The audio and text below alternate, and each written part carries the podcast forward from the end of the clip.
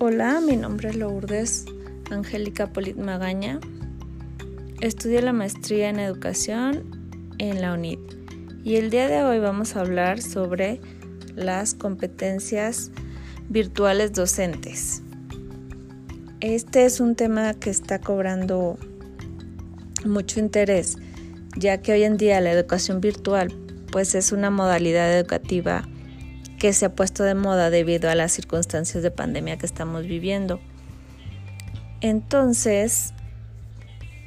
pues todo lo que eh, se refiere a lo virtual, pues es un proceso que está apenas construyéndose, ¿no? Y, y que puede a los tutores o a los profesores, pues puede representar ciertos problemas, riesgos, como el ser inconsistentes o el no, no tener los adecuados conocimientos o, tener o hacer las cosas de manera improvisada. Yo creo que esta, esta virtualidad, ah, aunque ya existía, ahorita pues es un tema que está muy, muy reciente, le da un nuevo rol a los profesores o a los docentes, ¿no? En los ambientes virtuales les da el rol de un profesional educativo emergente, el cual pues está condicionado por las nuevas situaciones educativas que van relacionadas a, los recursos tecnológicos y con un nuevo paradigma eh, pedagógico en donde en esta virtualidad la intervención del docente tutor pues obviamente va a ser la clave para conseguir un avance en el conocimiento que se va generando en, en este entorno virtual. Pero va a ser un proceso de formación y un tema educativo relevante que actualmente se encuentra pues en construcción. Sánchez de Tagle dice que son cuatro las funciones centrales del, docente tutor en los ambientes virtuales, la cual es eh, que va a actuar como un facilitador, que va a ser el encargado de la, eh, de la motivación y el acompañamiento tanto de él mismo como de los estudiantes y es responsable de la retroalimentación del proceso de enseñanza-aprendizaje. Pero Silva afirma que pues no existe un prototipo universal de tutoría, ya que en cualquier situación de educación a distancia eh, va a ser eh,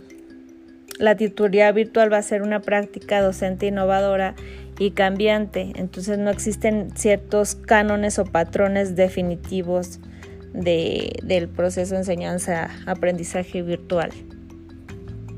Lo que sí se da y se entiende es que pues obviamente cada tutor va aprendiendo de la experiencia de la virtualidad y debemos de ser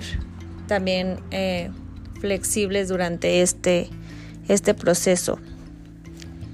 que, se da, ya que eso pues, e, es una nueva función y un, nuevo paradigma educativo, esto de, la educación virtual.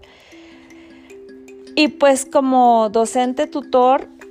definitivamente se deben de, desarrollar competencias virtuales, ya que recordemos que las competencias son el conjunto de aprendizajes, habilidades y actitudes que contamos para llevar a cabo ciertas ciertas actividades ¿no? en diferentes ámbitos.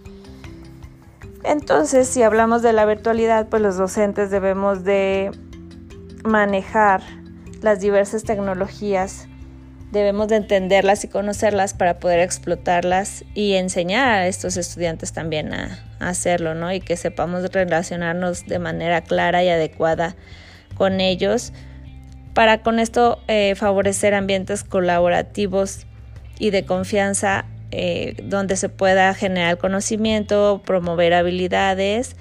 y que nos permitan organizar y planificar eh, pues, la elaboración de proyectos formativos que enriquezcan el, el proceso de enseñanza-aprendizaje. Y pues para esto tenemos las competencias pedagógicas, ya que las competencias pedagógicas podemos decir que son el conjunto de habilidades, conocimientos, capacidades, destrezas y actitudes que cuenta el, con los que cuenta el docente para poder intervenir de manera adecuada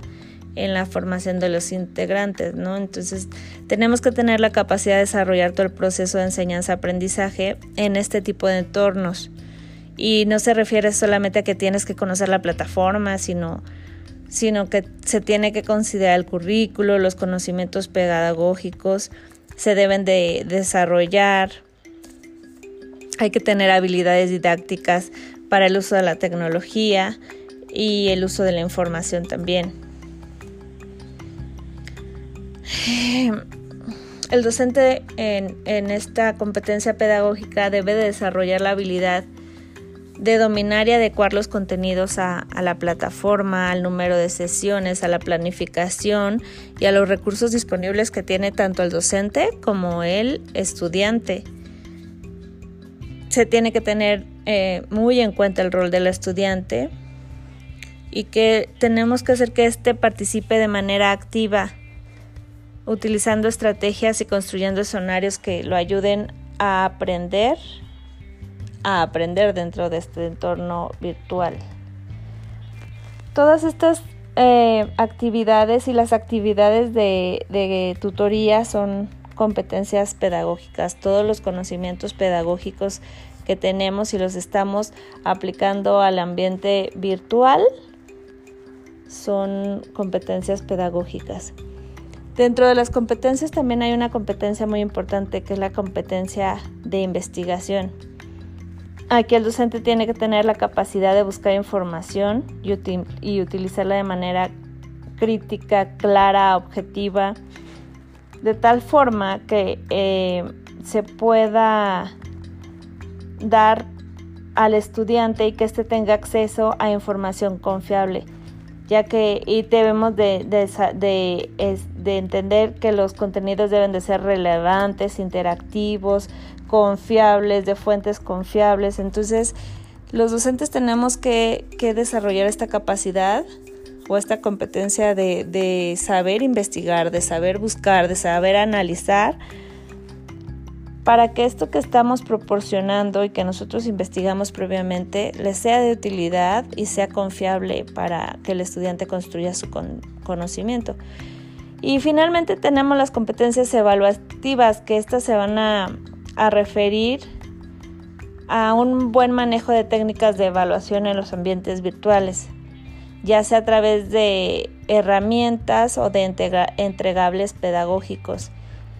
Eh, estas van a, ah, van a permitir evaluar las destrezas y el nivel que tienen de apropiación de conocimiento los estudiantes.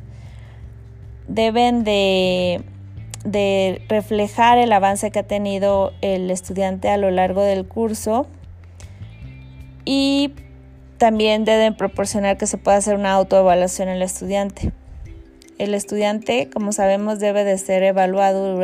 eh, al inicio, durante y al final de sus procesos educativos.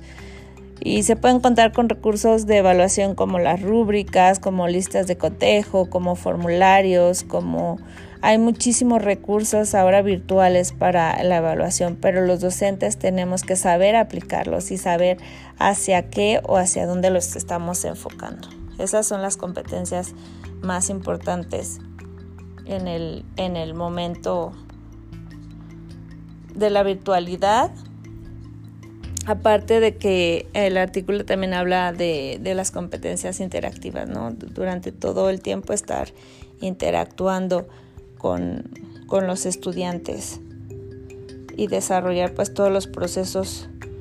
pedagógicos y de enseñanza educativa.